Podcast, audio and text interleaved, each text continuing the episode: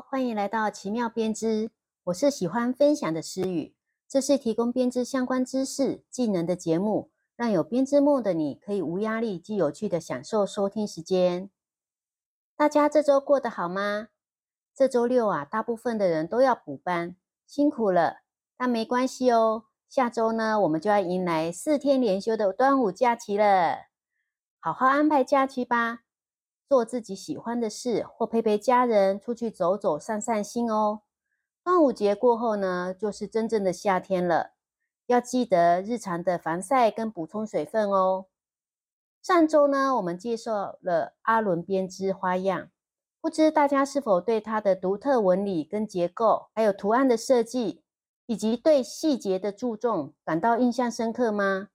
今天要来介绍另一个不同风格的编织哦。若说啊，阿伦编织是以其复杂的针法纹理，还有中性色调而著名，展现出呢是稳重而经典的风格。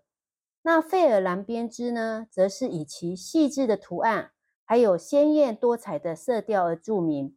它展现出来的呢是活泼跟欢乐的风格。今天要介绍的呢，就是源自于苏格兰的费尔岛的费尔兰编织。我们首先来了解一下费尔岛吧。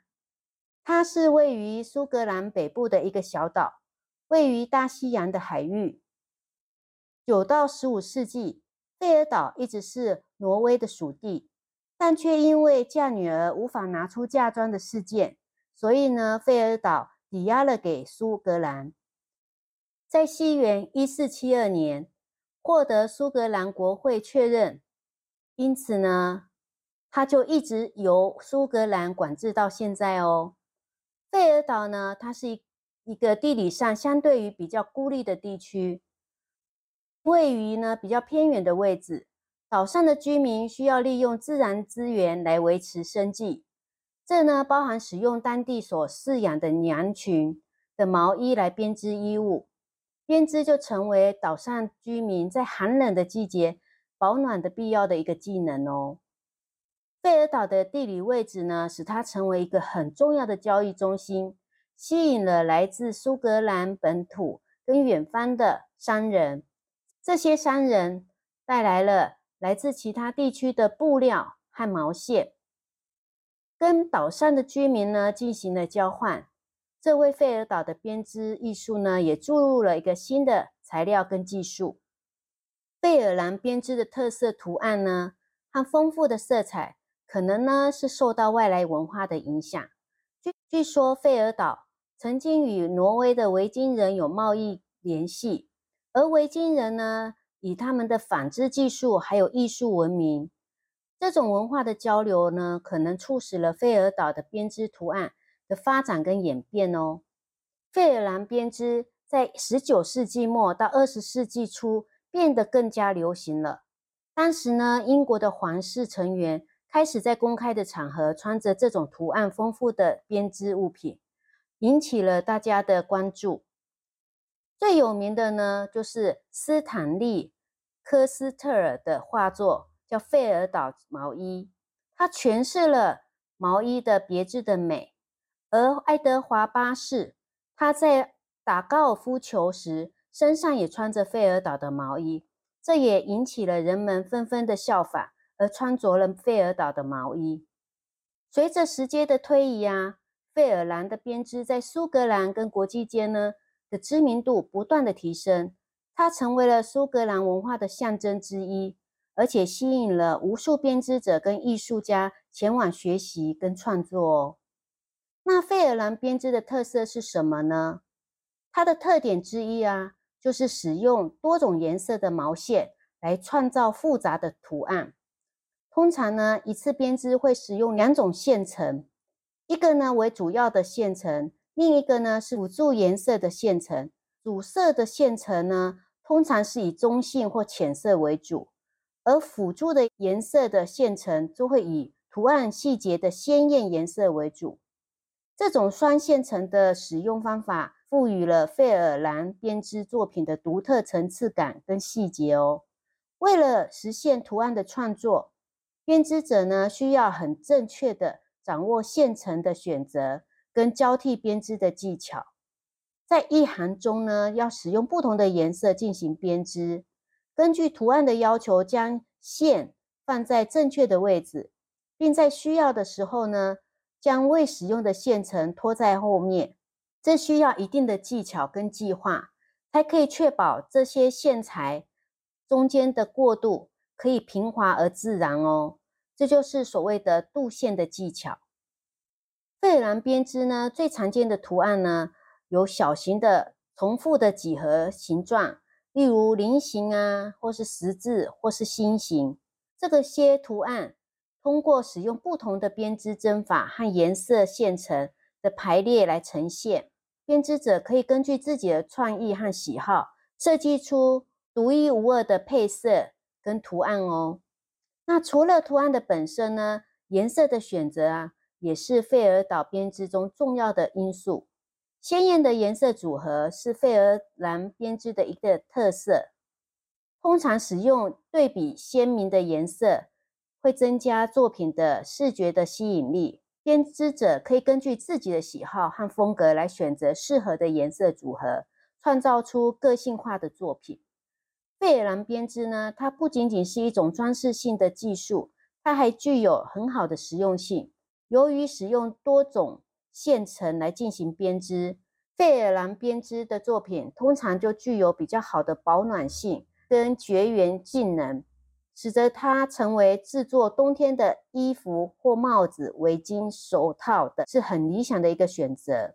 对于初学者来说，要掌握费尔兰的编织，可能需要一些时间跟练习。建议从简单的图案跟小型的作品开始，逐渐熟悉跟掌握这个技术之后，再来挑战大的作品哦。到目前为止，费尔岛毛衣呢也没有丝毫有过时的状况。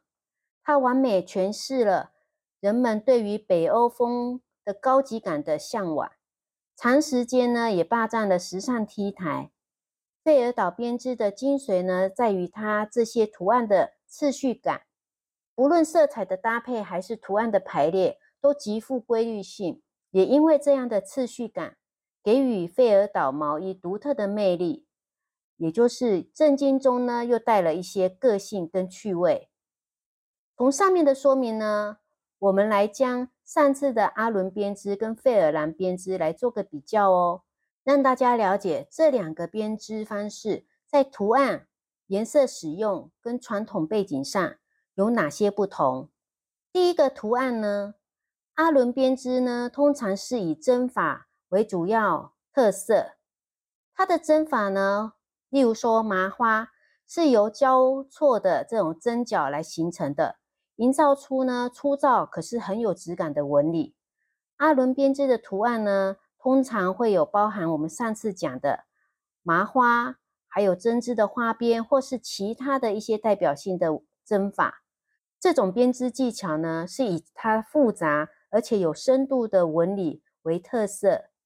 那费尔兰编织的图案呢，则主要是以一些小型的几何图案、几何形状来组成，包括。菱形、十字或心形这些图案呢，就是用重复性，还有搭配鲜艳的色彩而闻名。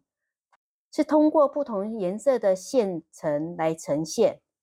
费尔兰编织的图案通常都是更为细腻跟精致，给人一种温暖而欢乐的感觉。那颜色的使用呢？阿伦编织通常使用的是中性的色调，例如说白色。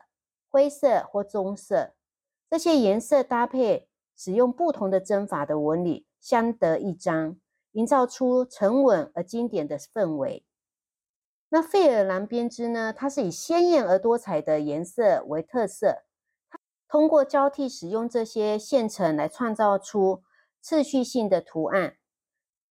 它的搭配呢，通常就更为鲜明跟富有活力，给人是一种活泼而愉悦的感觉。所以简单的也说来，阿伦编织是以针法表现出它的纹理，而费尔兰主要是在于只用明亮的线程来交错而织出的图案来闻名。那传统背景呢？阿阿伦编织起源于爱尔兰的阿伦群岛，这是一个渔村跟农村的社区。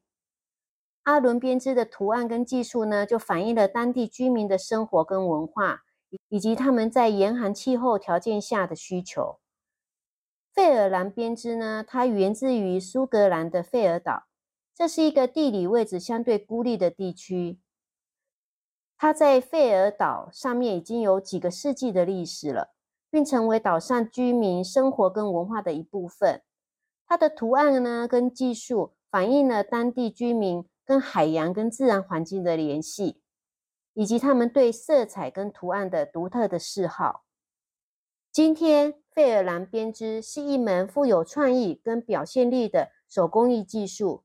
它将传统的图案跟现代的设计相结合，创造出独特而华丽的编织作品。无论是对于编织爱好者，还是对于想要拥有一个独特的手工艺编织物。手工编织物的人来说，费尔兰编织真的是一个令人着迷的一个选择。那对费尔兰编织有没有心动呢？